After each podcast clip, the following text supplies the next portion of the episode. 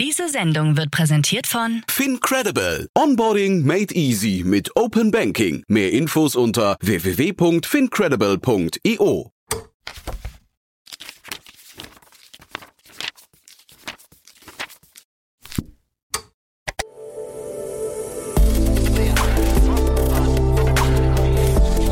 Startup Insider Daily. Read Only. Der Podcast mit Buchempfehlungen von und für Unternehmerinnen und Unternehmer. Hallo und herzlich willkommen zu Startup Insider Read Only. Ganz schön, dass du wieder dabei bist. Mein Name ist Annalena Kümpel und ich spreche in diesem Format mit Autorinnen und Autoren von Businessbüchern. Das Gespräch für heute habe ich geführt mit Dietmar Hölscher über sein neues Buch Agile Projekte erfolgreich umsetzen. Und er hat direkt mal damit angefangen, mir zu sagen, ja, nee, agile Projekte gibt's eigentlich gar nicht, heißt alles Vorhaben. Wir sind relativ tief eingetaucht in die Theorie hinter agilen Projekten, haben aber auch ganz konkret darüber gesprochen, wie man Unternehmen denn umbauen kann. Es geht viel darum, ob man agile Projekte umsetzen kann in Unternehmen, die nicht agil sind und welche Change-Prozesse damit zusammenhängen. Und wir haben uns angeguckt, warum es für Startups ganz oft schwierig ist, tatsächlich eine agile Organisation aufzubauen und das auch beizubehalten. Und ganz am Ende gibt's Tipps dazu, wirklich viele Tipps dazu, was man denn so machen kann, wenn man ein Startup gründet, um das tatsächlich als agile Organisation aufzubauen. War für mich ein sehr spannendes Gespräch und ich hoffe, ihr habt Spaß dabei, uns zuzuhören und werdet ein bisschen was mitnehmen. Lasst uns reinstarten. Viel Spaß mit Dietmar Hölscher. Werbung.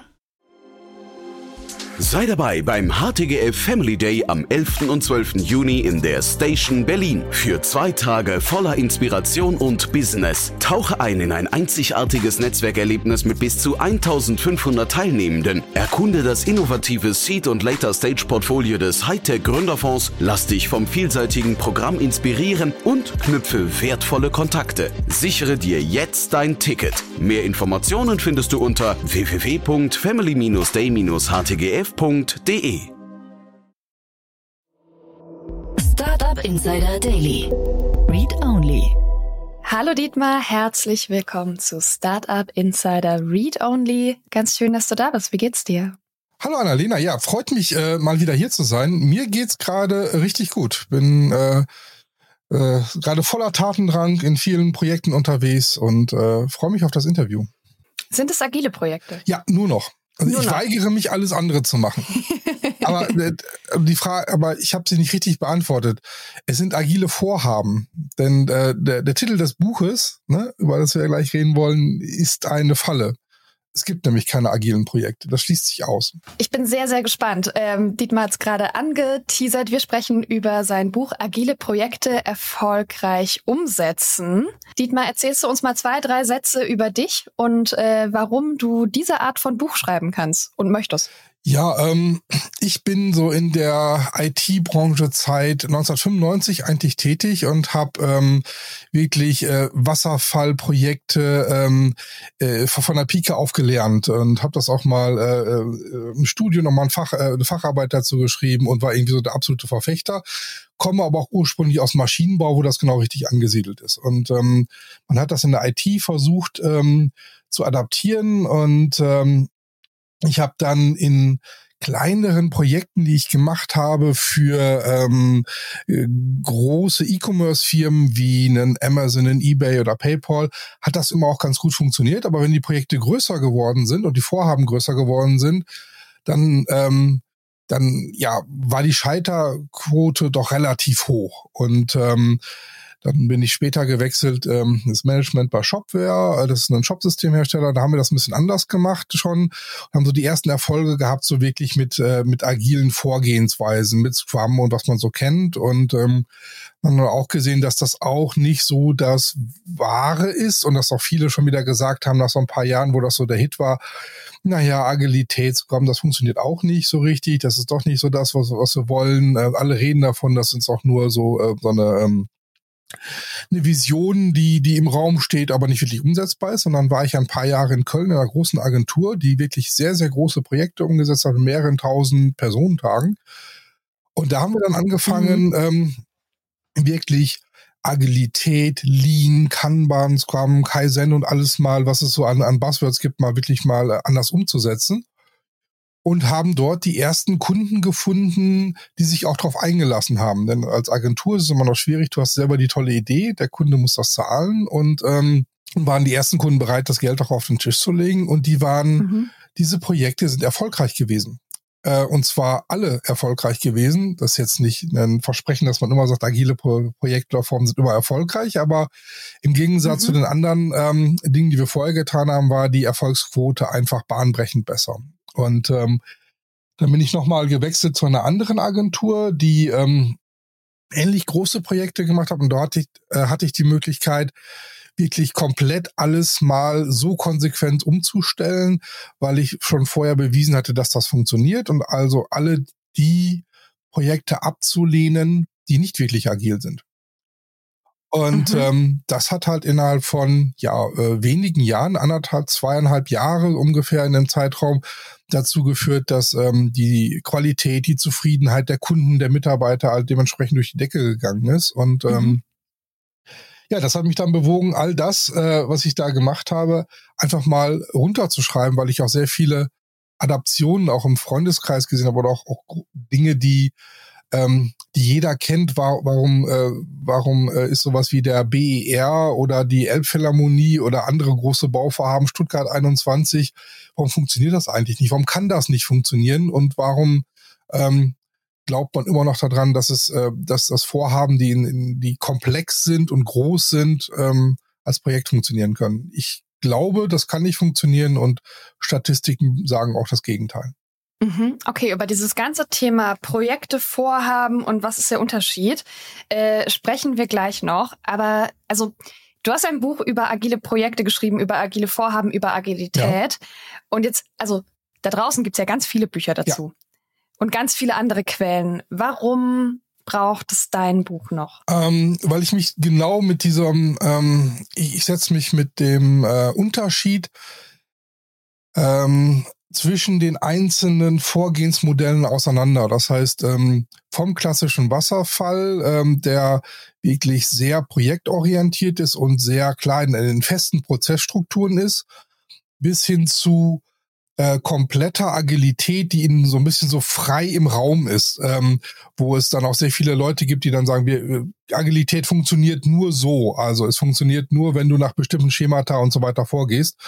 Und meiner Meinung nach muss sich jeder, ähm, muss jeder da für seine Vorhaben genau das Richtige finden, das richtige Vorgehensmodell. Und ähm, dieses Vorgehensmodell fängt halt nicht in so einem Projekt oder Vorhaben an, sondern das fängt schon weit vorher an. Das fängt schon mit einem Mindset an, das fängt schon an mit, ähm, mit der Definition, ähm, was ich denn überhaupt vorhabe. Und da, ähm, da greife ich ein und äh, da fange ich schon mit der Steuerung an.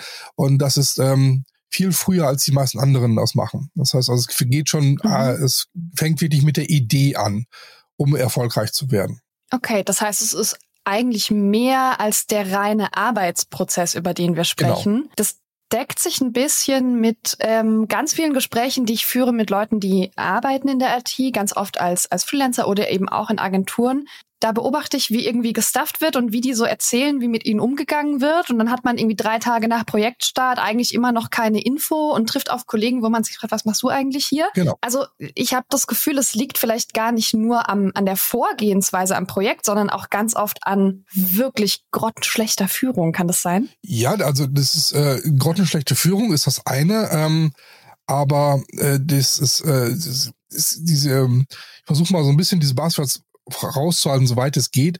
Aber ähm, viele Firmen haben gar keine echte Vision, die ausdefiniert ist. Und wenn du keine Vision hast, mhm. wo du hingehen möchtest, deine, ähm, deine Mission nicht kennst oder diese Dinge liegen in Schubladen, weil sie irgendeine teure Marketingagentur für dich mal erstellt hat und hat sie dann in die Schublade gelegt, das haben wir doch definiert, aber die Mitarbeiter kennen sie nicht und du lebst nicht danach, ähm, dann äh, hast du manchmal sehr krude Ideen, äh, mit denen du ähm, an den Markt gehst, was du gerne realisieren möchtest. Und dann fragt sich auch jeder, ähm, was ist der Mehrwert? Ne? Also was ist das sinnstiftend oder nicht? Ähm, viele Dinge werden einfach gemacht, wir brauchen jetzt einen Online-Shop oder ich brauche jetzt so eine App oder ich brauche jetzt, ähm, warum, für wen, was löst du für ein Problem mhm. damit? Wie setzt du dich gegenüber deinen Mitbewerbern ab?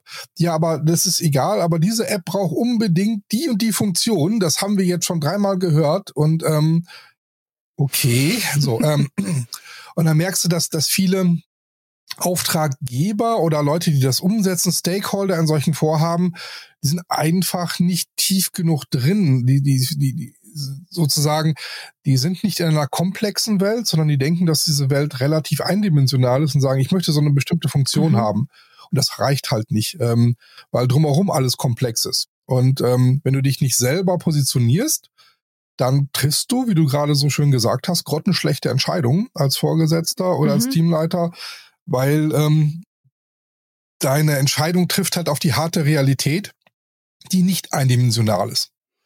Ja, okay, kannst du machen, ist dann aber scheiße. So ungefähr. Ja, ja, und schlimmer, ne? Also es ist so, ähm, wir versuchen, oder viele versuchen in den, in den Firmen, ich habe ja Gott sei Dank auch ganz viele andere Positivbeispiele kennengelernt, mhm. aber ich ähm, nehme ein aktuelles Beispiel, äh, ChatGBT.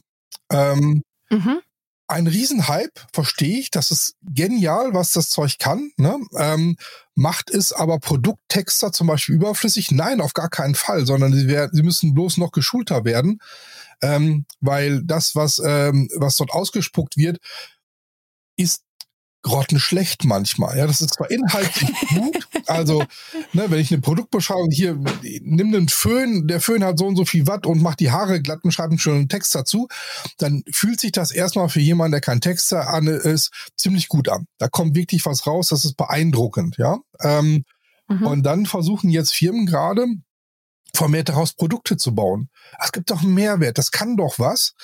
Also lass uns doch irgendwas damit machen aber was mhm. willst du am Ende des Tages erreichen? Ähm, und die Frage wird ja nicht gestellt, sondern man macht es, um es zu tun, weil es ja jetzt gerade mhm. ne, mit drin ist. Aber will ich meine Produkttexte besser machen?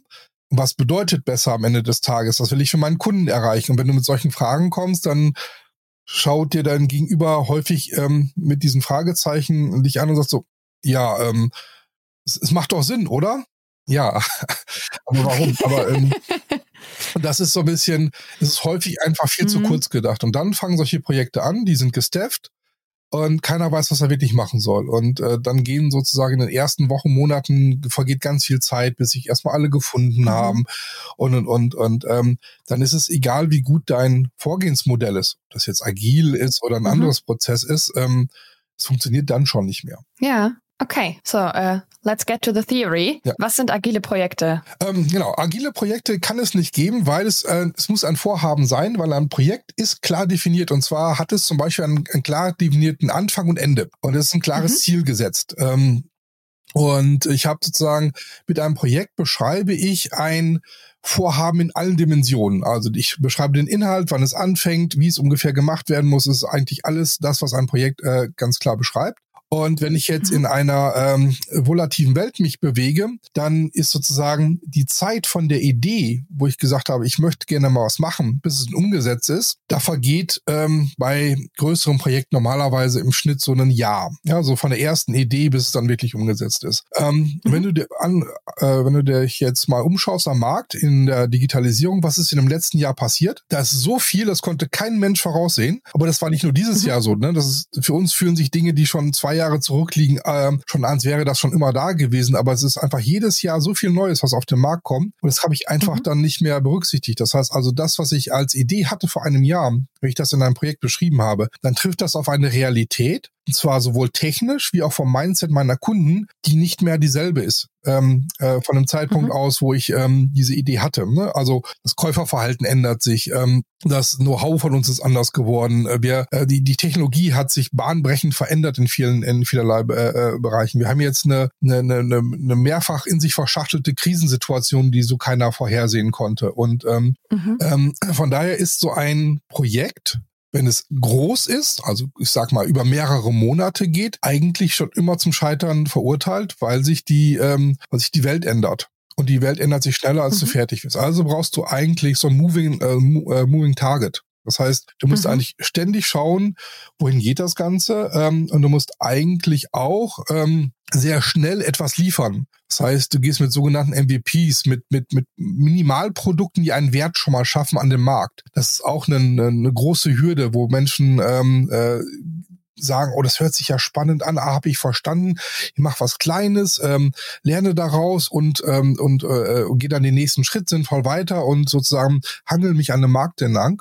Und ähm, wenn ich das in aller Konsequenz tue, dann höre ich ja nie auf, weil sich der Markt ja ständig verändert. Mhm. Deswegen habe ich kein Projekt, sondern habe ein Vorhaben. Also ich möchte gerne ein Ziel erreichen und dieses ähm, das Ziel ändert sich aber ständig. Deswegen ähm, kriegst du kein Projektende eigentlich hin, sondern man spricht da nicht mehr von einem Projektbudget, sondern von wie viel möchtest du denn im Jahr im Schnitt aufwenden um diesem Ziel, mhm. äh, ne, diesem Ziel immer näher zu kommen oder äh, das Ziel erreicht zu haben, dauerhaft. Ne? Das sind, das ist ein großer Unterschied, also von einem dauerhaften Budget und nicht mehr von einmaligen Budgets zu sprechen. Ähm, das trifft dann auf die Realität, dass dann Stakeholder in den Unternehmen häufig dann sagen, ja, aber ich hätte gerne noch das und unsere Kunden wollen noch jenes und dann wird das Projekt immer größer oder dieses Vorhaben und die es immer größer werden, bist du nicht mehr flexibel. Mhm. Und äh, dann fangen wieder Dinge an zu scheitern. Und ähm, das trifft dann sozusagen dieses agile Mindset aus der Entwicklung. Das triffst du da relativ häufig an. Trifft auf mhm. ein starres Finanzmanagement.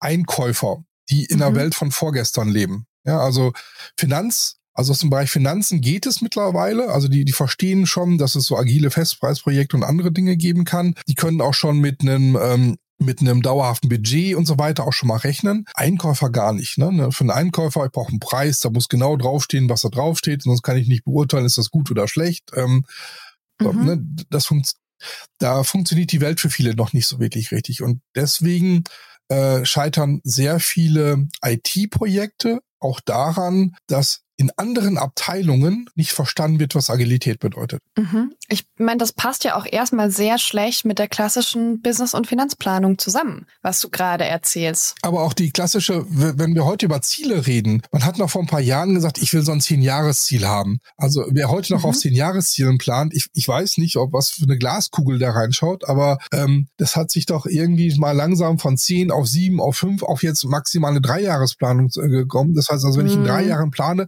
dann plane ich heute so, wie noch vor zehn Jahren auf zehn Jahren geplant habe. Ähm, mhm. Weil sich einfach so schnell auch die Märkte jetzt mittlerweile ändern und so, so, so stark die Umwelt. Und das, ähm, mhm. das heißt aber auch, dass wenn ich früher immer ein Jahresbudget habe, hatte, dann macht das einfach keinen Sinn mehr. Wenn sich das alles dementsprechend komprimiert und schneller wird, dann muss ich auch auf einer Jahresebene kleiner in, in Quartalen denken, in Monaten denken und so weiter. Und ähm, das ist sehr schwierig. Ähm, in der Industrie passiert das mehr. Im Mittelstand ist das viel Aufklärungsarbeit. Also das wird die Frage, mhm. mit welcher Generation du gerade redest in einem Unternehmen und wie mhm. befähigt mhm. diese äh, Generation ist, also wie, wie frei dürfen die denken. Ne? Ähm, und ähm, in, im, im, im Bereich der Öffentlichkeit, da, da geht's halt gar nicht. Ne? Also die sind halt einfach ähm, festgefahren mit ihren ähm, langwierigen EU-weiten Ausschreibungen, die, ähm, die eigentlich ähm, ja, äh, vorgeben, dass, dass jedes dieser Projekte scheitern muss. Ne? Und ähm, das tun sie auch alle. Du musst nicht mal in die EU-Ausschreibung gehen. Ne? Also selbst wenn du ähm, auf das klassische, ne, wenn es um kleinere Sachen geht, man braucht drei Angebote oder man muss äh, nur in Deutschland ausschreiben. Mhm. Es gibt ja Gesetze, die vorgeben, mit welchem Dienstleister man arbeitet. Und wenn du dann nicht sagen kannst, ich weiß genau, wann das fertig ist und was es bis dahin kostet, dann, ja dann kann, ja, dann kannst du gar nicht in die Ausschreibung genau. gehen. Das heißt also, der gesamte öffentliche Sektor ist zum großen Teil dazu äh, verurteilt zu scheitern. Mhm. Ja, also bei, bei größeren ja. Vorhaben, also so kleiner das Vorhaben ist, ne, wenn du jetzt einen, keine Ahnung, einen, einen Feldweg teeren musst, äh, dann wird da schon wo ungefähr funktionieren. Musst du aber jetzt eine Autobahnbrücke bauen, ähm, dann sieht man ja, dass es nicht funktioniert. Ja, das sind Planungen über 20 Jahre, die einfach so nicht funktionieren. Es gibt da keine Alternativen. Und wenn in den 20 Jahren ähm, die ähm, neue Erkenntnisse gekommen sind, wissenschaftlich, wie man besser bauen sollte. Naja, Planung ist vor 20 Jahren, im Planfeststellungsverfahren steht drin und wenn wir jetzt was ändern wollen, fangen wir von vorne an und sind dann also in 40 Jahren fertig. Ne? Das sind Dinge, ähm, daran ähm, kann ich leider nichts ändern. Ich kann dafür ähm, Werbung machen, dass man nochmal sich in anderen Branchen umschauen sollte, aber ähm, ich sag mal, der öffentliche mhm. Sektor ist so ein bisschen ja, der, der ist abgehangen von, von, von, von modernen Methodiken. Mhm. Ja, aber gleichzeitig,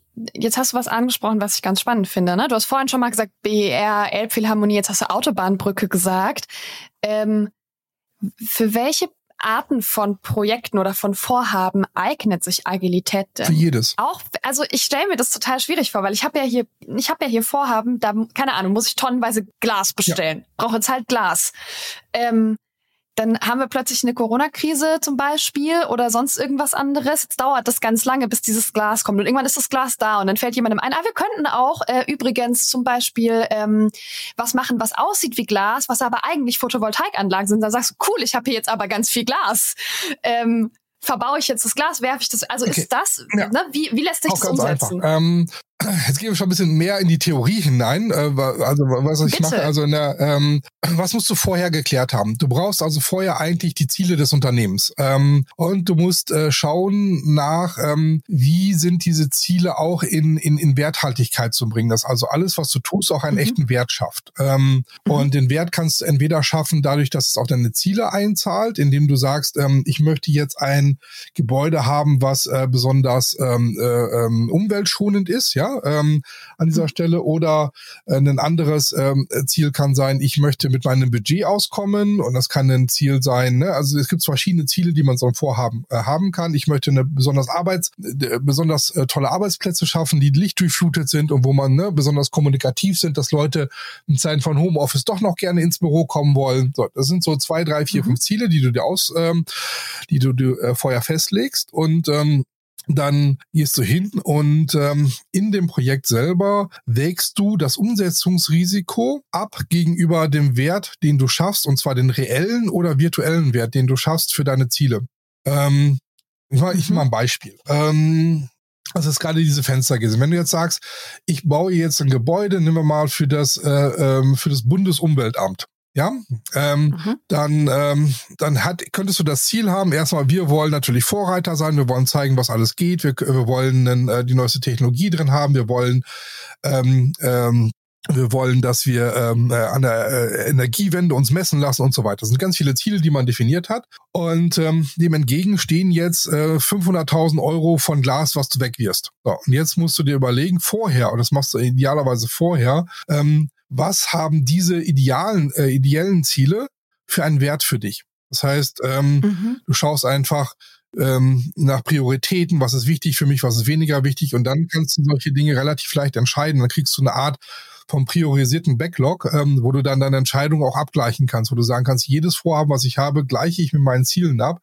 Die haben ein äh, Risiko, entweder ein Risiko von der Komplexität her, funktioniert das, ähm, vom Geld her, von, von Zeitaufwand, von was auch immer, Technologie, weil es noch nicht erfunden ist und so weiter. Und da gibt's äh, eigentlich für jede Branche ähm, Möglichkeiten, den ähm, sozusagen den, äh, den Business Value mit dem Risiko in ein Verhältnis zu setzen. Mhm. Und das setzt halt eine gewisse Flexibilität voraus. Ne? Das heißt, das hätte Architekt aber in der Ausschreibung gewonnen und da steht drin, das müssen Glasfenster sein. Okay, hey, dann hast du verloren wahrscheinlich. Ähm, und das sind mhm. dann diese, ähm, das sind dann äh, Dinge, die normalerweise in einem MVP festgelegt werden, bestimmte Rahmenparameter, wie das, wenn du jetzt dieses Haus baust, ähm, du auf jeden Fall Fenster brauchst und das nicht, äh, weil es energetisch sinnvoll wäre, noch dickere Wände baust, aber kein Licht mehr hast. Ne? Also es gibt bestimmte Rahmenparameter, die legst du vorher fest, aber der Rest ist frei. Mhm. Okay, alles klar. Also das heißt, die, die Idee ist, einmal sich für ein Business Value zu entscheiden oder für die Business Values, nach denen man gehen will und da abzuwägen, was ist uns am meisten genau. wert. Genau. Und dann dementsprechende Rahmen zu setzen, innerhalb derer man sich bewegen Ganz kann, genau. planerisch.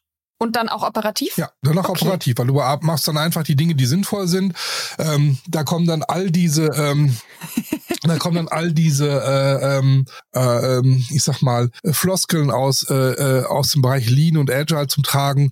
Sowas wie ähm, versuche Entscheidungen möglichst spät zu treffen. Ja, ähm, mhm. wir versuchen heute Entscheidungen immer möglichst früh zu treffen. Das heißt also möglichst schnell sich früh festzulegen auf etwas ähm, mhm. Und wenn ich mich früh festlege, ähm, dann sind die Fenster schon äh, auch ein paar Monate vorher da, bevor, vielleicht bevor sie eingebaut werden. Ähm, besser wäre es, wenn sie in dem letzten Moment ankommen würden. Das ist aber auch nicht immer planbar. Man muss es natürlich wieder das Risiko, ne? Äh, bestelle ich lieber sechs Wochen später, um vielleicht noch jemand die Chance zu geben, äh, noch eine Verbesserung mit einfließen zu lassen. Ähm, mhm. Das sind halt Dinge, die muss man halt berechnen. Und umso komplexer sowas ist, muss man auch gewisse Erfahrungen da drin haben. Natürlich Branchenerfahrung. Ähm, und ähm, auch da unterscheidet sich äh, ein agiles Vorgehen von einem äh, Wasserfallprojekt. In einem Projektmanager kann ohne Kenntnis, ähm, Fachkenntnis, Branchenkenntnis ein Projekt managen. Mhm. Ne? Das ist egal, du kannst einen guten Projektmanager, der könnte jedes Projekt, ob das jetzt Maschinenbau ist oder morgen eine Zahnmedizin oder sowas, das ist ein Projektablauf, das ist festgelegt, es gibt, ähm, kannst du studieren oder du hast so ein Prinz 2 Zertifikat oder was auch immer dir gerade einfällt, dann machst du das einfach danach. Mhm. Ähm, dann ist dir die Branche eigentlich fast egal. Ähm, Im agilen Umfeld ist es was völlig anderes. Da musst du auf dein Team hören, da musst du sozusagen tief drin sein, auch in der Materie. Du musst es abwägen können. Du musst auch mhm. den Stakeholdern erklären können, warum du eine bestimmte Entscheidung getroffen hast, weil du kannst ja nicht immer mit allen reden. Ne? Also du musst ja sehen, ähm, solche Ziele geben dir auch Guidelines vor, um schneller im Team selber entscheiden zu können. Mhm. Und da ist dann wieder auch wieder die Frage der Hierarchie. Ähm, wie weit ist das aufgebrochen darf? Ähm, bist du in einem Unternehmen, wo dann in deinem Arbeitsvertrag drin steht, du darfst bis 20.000 Euro und 4 Cent äh, zeichnen und ab 20.000 Euro 5 Cent musst du bitte die, die Kette eingeben und wie schnell reagieren die dann ne? und ähm, wie offen mhm. sind sie dann dafür. Ist also eigentlich ja, ist, okay. um Agilität, ein agiles Vorhaben erfolgreich durchzuführen, muss dein gesamtes Unternehmen sich eigentlich einem Change unterziehen. Genau, das, das was, was schon seit Anfang des Gesprächs auffällt. Und ich habe hier diese Frage auch aufgeschrieben. Ähm, agile Projekte beziehungsweise agile Vorhaben in Unternehmen, die nicht als Ganzes agil sind. Wird schwierig. Geht das? Na? Und ähm, also ich meine, es gibt Unternehmen, die, die machen das. Da gibt's einzelne äh, Bereiche, das ist meistens irgendwo im Bereich Digitalisierung, Soft Softwareentwicklung, die ähm, zumindest versuchen, so agil wie möglich zu arbeiten. Ähm, wir haben ja auch immer mehr solche Leute hier im Podcast. Ähm, und du sagst, geht eigentlich gar nicht. Naja, es kann schon sein, dass wenn du, ähm, ich kenne ein Vorhaben bei Bosch, ähm, da kriegst du einen Forschungstopf zur Verfügung gestellt, da hast du deine zwei, drei Stakeholder und hier hast du eine Mannschaft von 20 Leuten, lauft mal los. Ähm, auch wenn der Rest mhm. des Konzerns garantiert nichts mit Agilität zu tun hat. Das mag schon mhm. funktionieren, äh, wenn da solche Rahmenparameter gegeben sind. Meistens scheitert es aber genau an diesen Rahmenparametern. Das heißt, ähm, du wirkst als agiles Team eigentlich immer auch in das gesamte Unternehmen. Und das ist, und da ist es auf jeden Fall schwierig, das zu machen.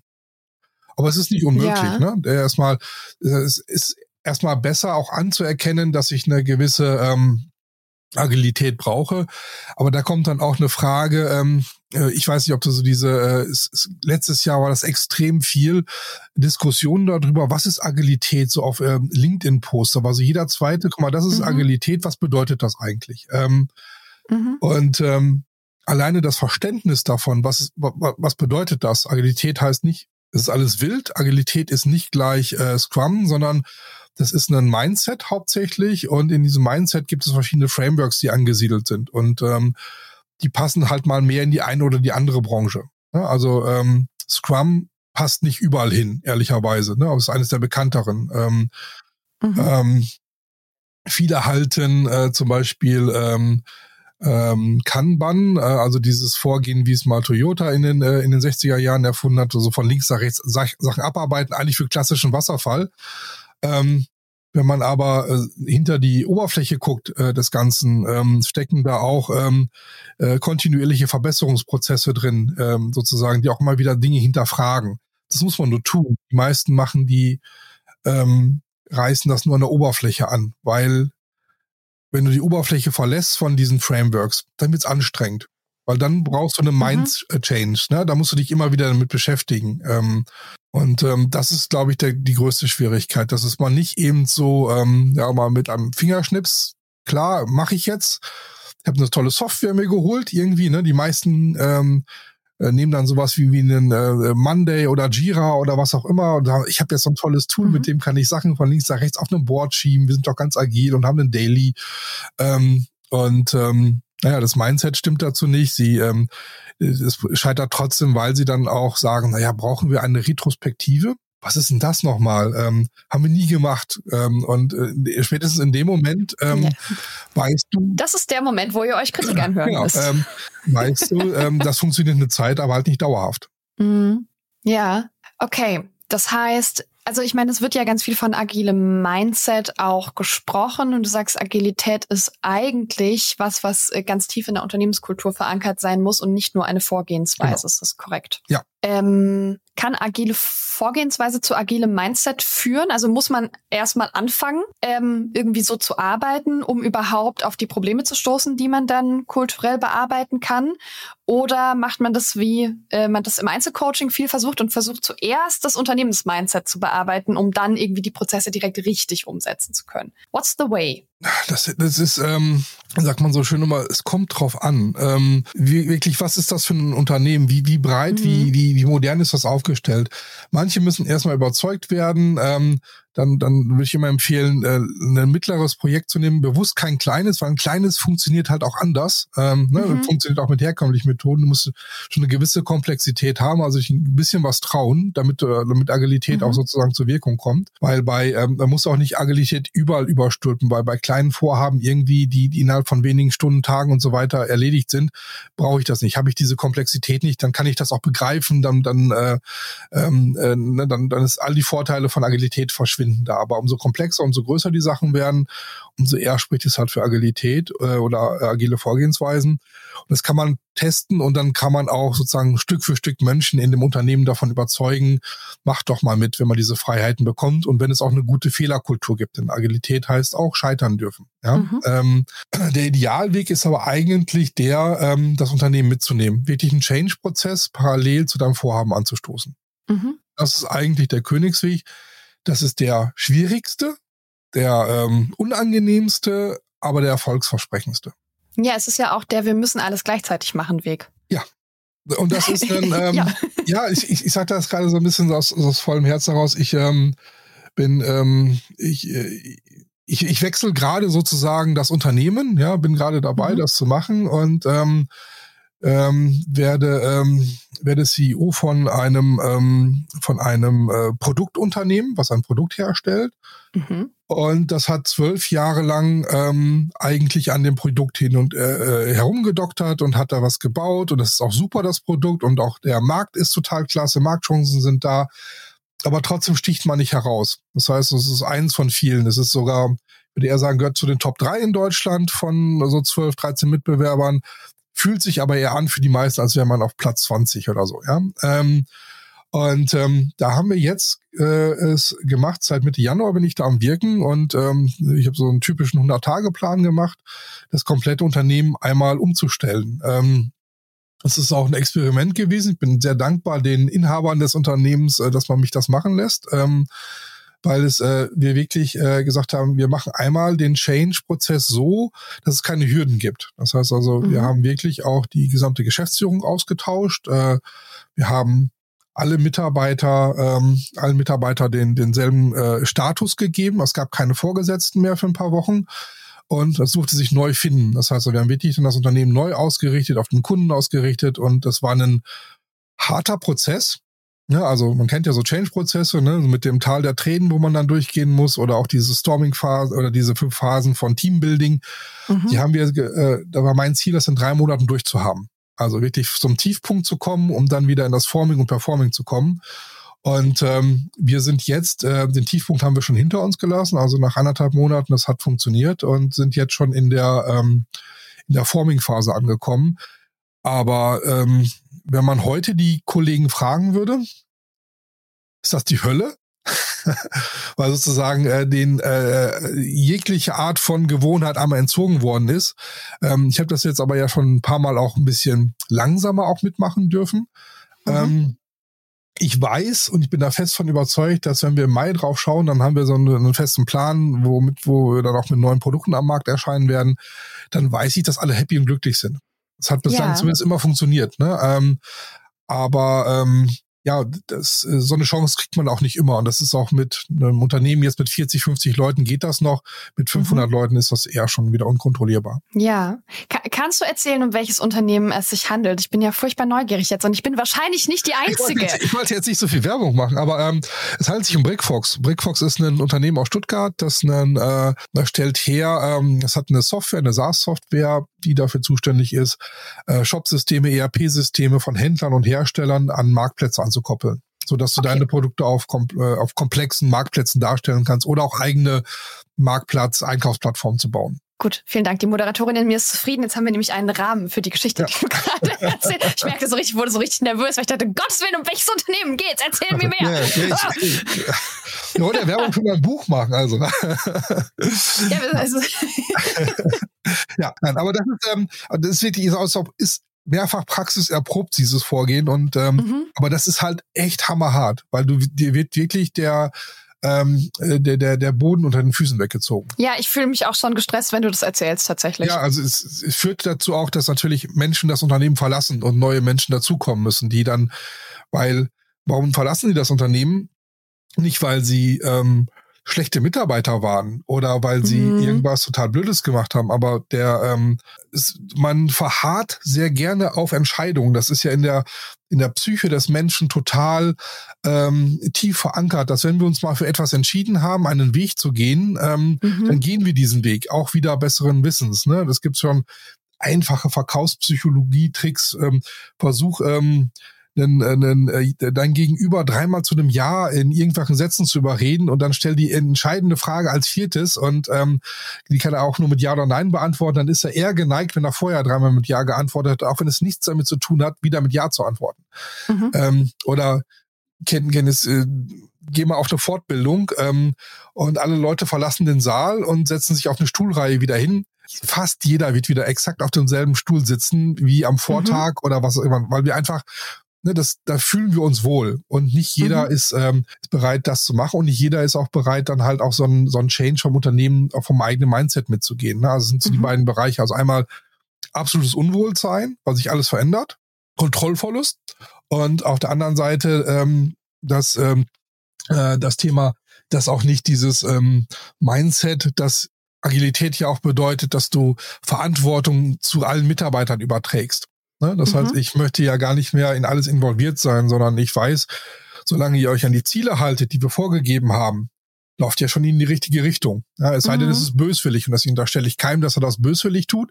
Also ähm, kann ich mit dem Urvertrauen eigentlich auch das Unternehmen steuern, ähm, äh, solange jeder weiß, was wir eigentlich wollen. Das muss aber auch jeder wissen. Ja, solange jeder weiß, was wir wollen, mhm. solange läuft das Unternehmen auch in die völlig richtige Richtung, ohne dass ich selber aktiv steuern muss. Ja. Wie siehst du das Ganze denn im Startup-Kontext? Jetzt haben wir super viel über Change gesprochen. Ähm, in Startups ist es ja oft so, dass man versucht eigentlich von Anfang an eine agile Organisation aufzubauen. Das aber in der Situation eigentlich ständiger, völliger Überforderung, weil immer viel mehr zu tun ist, als man erledigen kann.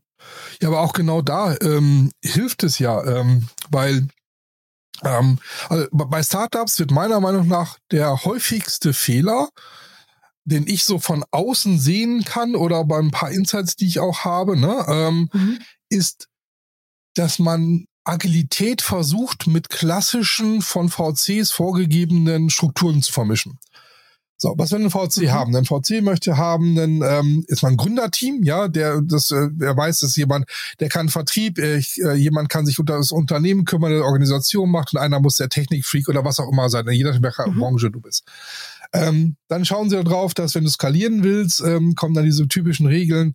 Okay, man kann, hat eine Führungsspanne, je nachdem mit wem du sprichst, zwischen fünf und zwölf Mitarbeitern. Ähm, dann brauchst du also eine, äh, brauchst du relativ schnell auch zusätzliche Führungsebene, weil du dich nicht mehr um alles selber kümmern kannst und so weiter. Das sind die Dinge, die immer schnell vorgegeben werden. Und ähm, dann hörst du, wenn es dann zu Problemen kommt, dass dann, äh, dass dann viele Vorgesetzte wirklich in der urtypischen Vorgesetztenfunktion sind. Ähm, das heißt also, ich leite Mitarbeiter an, ich bin disziplinarischer Vorgesetzter von jemandem ähm, und beschäftige mich damit, dass es dem gut geht.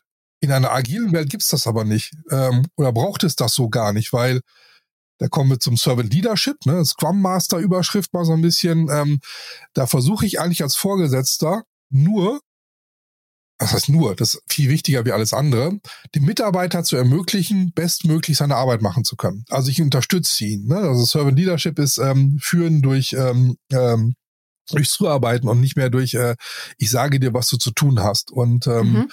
äh, das Einbinden der, der Mitarbeiter auf der untersten Ebene sozusagen. Äh, ne? Im agilen Unternehmen kriegst du mit, ähm, was wie jeder denkt, wenn du das wirklich lebst. Das heißt also auch derjenige, der in der Packstation ist nachher oder derjenige, der von mir aus nur ähm, für den Küchendienst zuständig ist, weiß, was in dem Unternehmen passiert. Die Leute kriegen was mit und du bist hast eine viel breitere Basis der muss zu Gehör verschaffen. Und ähm, da sind, glaube ich, ganz große Fehler, die da gemacht werden, dass sozusagen hier ähm, altbackene Strukturen auf eine moderne Vorgehensweise gepackt werden, die nicht passen, ne? weil einfach schon allein das Mindset der Führung nicht stimmt. Und dann mhm. kannst du nicht skalieren. Und wenn du nicht skalieren kannst, ähm, dann fängst du an, noch mehr Leute einzustellen und verlierst noch mehr über den Überblick am Ende des mhm. Tages, mhm. weil ähm, du kannst, wie du schon gerade gesagt hast, du kannst ja nicht 30 Sachen gleichzeitig machen. Das heißt, du musst das ja verteilen. Und warum verteilst du es nicht auf deine Mitarbeiter? Vertraust du denen nicht oder sind das nur sozusagen, sind das Maschinen in deinem Unternehmen mhm. oder sind das wirklich Individuen, die dir auch, die tun ja täglich was. Also mhm. kannst du auch die Erwartung haben, dass die Mitarbeiter wissen, was gut läuft und was nicht gut läuft. Und das musst du halt schauen, wie es funktioniert. Und ich habe ähm, gerade Insights in ein Unternehmen, ähm, das wirklich ähm, ähm, äh, nochmal sehr viel Geld erhalten hat ähm, in einer späten Phase. Ne? Das heißt, die waren lange Start-up, äh, sehr unabhängig gewesen, haben dann Fremdgeld dazu genommen und die haben mittlerweile fünf Hierarchiestufen eingebaut in einem, in einem Unternehmen und ähm, wenn du mit den äh, mit den Menschen in der untersten Hierarchiestufe äh, sprichst, dann hörst du noch, man hört uns oben nicht mehr. Mhm. Ja? Und die da oben sagen, ne, auf der anderen Seite, na, ich kann doch auch nicht mit jedem reden ah, beide haben recht, aber nee, so funktioniert's halt nicht. Ne? Und gerade dann, wenn du schnell wächst, weil so ein Startup, die bekommen ja dann schnell innerhalb von ein, zwei Jahren sollen sie auf 100, 150, 200 Mitarbeiter wachsen, um auch eine gewisse Größe wiederum zu haben. Ähm, mhm. Und dafür ja, und das funktioniert halt auch nicht so einfach, weil keiner die Chance hatte, auch äh, häufig, ähm, wie viele gute Vorgesetzte findest du in der kurzen Zeit? Ne, ja. Bei 200, wie viele haben die? Ne? Und arbeiten die noch in der Organisation? Oder sind sie außerhalb der Organisation und führen nur? Ne? Und das sind so verschiedene, ich glaube, da sind die meisten Fallstricke tatsächlich, weil mhm. beim Startup, da kennst du ja zumindest deinen Purpose und dein Ziel und so weiter. Das ist ja, sonst hättest mhm. du kein VC-Geld bekommen. Das ist das, was mhm. schon mal klar ist. Ne? Ähm, also dein, dein Ziel ist ziemlich klar. Die KPIs sind in einem Startup total klar. Mhm. Ja. Das heißt, du kannst dein Unternehmen relativ simpel anhand diesen KPIs aus, ausrichten. Da ist mhm. auch die Frage, haben dann auch das Gründerteam verstanden, dass es nicht mehr um ihre Vision geht, sondern um die KPI-Erfüllung. Ja. Und da hast du dann die nächste äh, Problematik. Warum zerstreitet man sich da mit den Gründern? Weil die vielleicht manchmal durch eine Philosophie, durch die Idee, die Welt besser machen zu wollen oder so getrieben sind und dann kommt äh, ein ähm, VC damit rein der hat ja einen Exit äh, vor, vor Augen. Und dieser Exit ist halt getrieben durch ähm, hoher GMV oder ist getrieben durch Mitarbeiterwachstum, Marktkapal äh, äh, oder äh, Marktbeherrschung oder was auch immer, was dahinter steckt. Ne? Also hast du so fünf, sechs verschiedene Ideen, die, die als Fantasie irgendwie auftauchen. Mhm. Aber die reichen ja auch, um das sozusagen als Idee dann auch weiter nach unten zu tragen. Mhm. Aber es ist wahnsinnig schwer. Und wenn du dann auch noch junge Gründer hast, die damit keine Erfahrung haben, dann sollte es dir am besten nicht der erfahrene Unternehmensberater von den fünf, sechs großen Unternehmensberatungsagenturen äh, äh, beiseite gestellt werden, der dann äh, tolle Ideen hat, wie man sowas baut, weil er hat schon 20 Firmen groß gemacht. Das funktioniert leider nicht. Oder auch die meisten VCs haben keine guten, es gibt ein paar Ausnahmen, aber die meisten haben keine guten, äh, ähm, wie soll ich sagen, ähm, Begleiter für die für, für, für das Startup-Team tatsächlich, was, was das angeht. Inve Investment Manager macht das ja meistens. Ja, der schaut auch auf die richtigen Sachen, die KPIs, aber du musst ja, ja auch ja. auf die auf die auf die Unternehmenskultur schauen. Mhm. Kennst du einen VC, ähm, der jemand hat, der die Unternehmenskultur etabliert? Ich sag dazu nichts. Also das, ähm, ja, aber ähm, was davon, ähm, wenn du das länger wie zwei, drei Jahre machen willst, bevor du wieder raus bist, dann brauchst mhm. du das aber. Ne, dann geht ja, Kultur, also ich, dann brauchst du äh, Mindset und dann, dann sind wir wieder bei dem agilen Mindset angelangt. Dann reicht es halt nicht, das da drauf zu schreiben, sondern da musst du es auch wirklich leben und leben wollen und dann müssen es auch mhm. die Stakeholder tun. Also es hört ja nicht auf beim bei der Unternehmensleitung, sondern es gehört ja, hört, gehören ja auch die, ähm, die Stakeholder dazu. Ja. Ja, ja, ja. Ähm, wir reden schon eine ganze Weile und jetzt äh, wissen wir ganz doll, was nicht so gut funktioniert und was so große Probleme sind. Ähm, vielleicht haben wir zum Abschluss noch ein, zwei Ideen, die du hast, gerade für die Gründerinnen und Gründer ähm, in unserer Zuhörerschaft. Was, was kann man tun? Was hilft? Was ist, was ist wirklich eine gute Idee? Ich glaube, eine, eine wirklich gute Idee ist, sich ähm, eine, äh, eine Sache, die, die im agilen Manifest äh, äh, steht, immer zu Herzen zu nehmen. Nicht eine, sondern zwei Dinge. Das eine ist, die, ähm, die zwölf Prinzipien der Agilität sich mal anzuschauen. Da gibt es zum mhm. Beispiel eines, ähm, ein Prinzip heißt, ähm, so grob zusammengefasst, äh, Menschen über Prozesse. Das heißt also, äh, erstmal gehen Menschen immer davor, bevor man Prozesse nur unbedingt einhält. Das hilft gerade auch bei solchen Firmen, um Identität zu schaffen. Da gibt es auch noch zwölf weitere, die ich glaube alle für für sehr erstrebenswert halte. Und da sollte man mal auch ähm, die Geldgeber fragen, inwieweit sind sie bereit, diese Wege mitzugehen. Also das Commitment auch von den VCs mal einzuholen im Vorfeld, um zu wissen, ähm, bin ich jetzt ein Gründer, der aus ähm, voller Überzeugung für ein Produkt, für eine Idee oder für Nachhaltigkeit irgendwie brenne? Oder bin ich ein äh, Gründer, der nur Technik oder in, oder äh, oder äh, des Gründens wegen was tut. Das gibt ja auch ganz viel. Es muss ja nicht schlecht mhm. sein, also weil jemand einfach nur, ah, ich habe eine tolle Geschäftsidee, ich will das groß machen. Mir ist der Rest egal. Ne? Es gibt auch mhm. dann andere Firmen, die sagen, ah nee, mir ist das total wichtig, dass ich das und das dafür mache. Ne? Also ähm, äh, also Nachhaltigkeit ist eines der größten Themen gerade momentan ne? und wollen das alle mit, äh, wollen diese Werte alle mitgehen. Darüber sollte man sich äh, einig sein und dann wirklich die die Ziele komplett ausdefiniert haben, also wirklich eine Vision zu haben, zu wissen, äh, wo will ich sein, eine Mission zu haben, wie will ich da hinkommen, sozusagen, was sind die Leitplanken da auch, was bin ich bereit mitzumachen, mir über Werte Gedanken zu machen, passen meine Werte zur Agilität und passen die auch zum VC, das machen ganz wenige, also Werte ist so ein Thema, ach, haben wir mal gemacht, so ein Werte-Workshop und ähm, das ist aber das sagt total viel aus. Es sei denn, es ist, ist für dich unwichtig, weil du so oder so du KPIs und Börsengang im, im Fokus hast. Dann lass die Werte raus. Dann weißt mhm. du aber auch, was du für ein Unternehmen hast. Dann gehst du wahrscheinlich als Gründer auch relativ schnell wieder raus.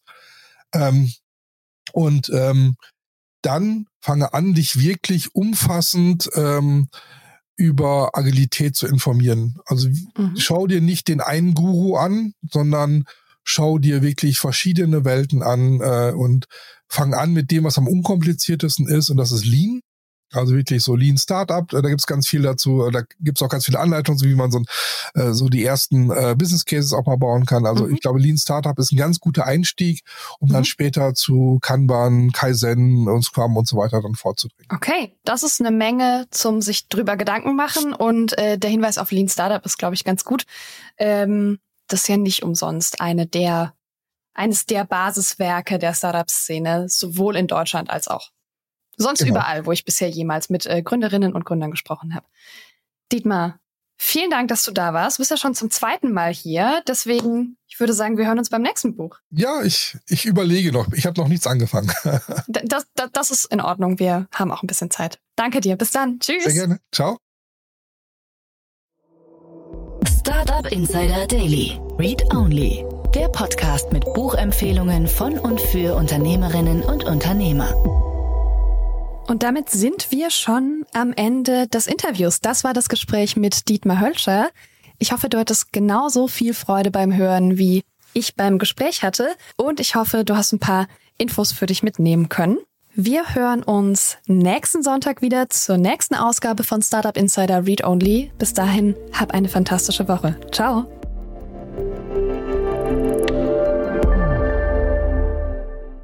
Diese Sendung wurde präsentiert von Fincredible. Onboarding made easy mit Open Banking. Mehr Infos unter www.fincredible.io.